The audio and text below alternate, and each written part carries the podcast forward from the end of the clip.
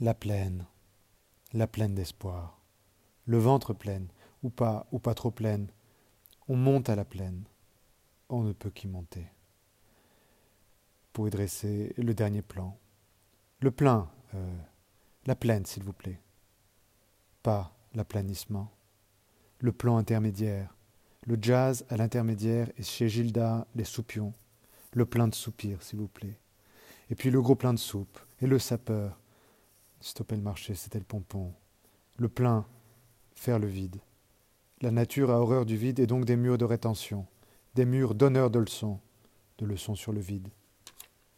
Un no man's land qui voudrait donner des leçons de vide en vidant le plein, c'est-à-dire la plaine, en évidant les arbres, en avalant et en ravalant les arbres, les arbres témoins, alors que la cortacide d'un arbre planté en ville est toujours Veux-tu bien pousser ici pour toujours et repousser le vide, s'il te plaît?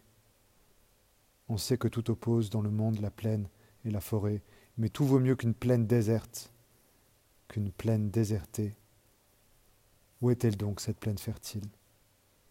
Au croisement de toutes les dimensions, de toutes les ascensions, au sommet des courants dérivants, là où aboutissent les canaux et les canons de la planète Mars. Un coup de foreuse, et la forêt ouvre les yeux. Oh, la plaine s'est réveillée.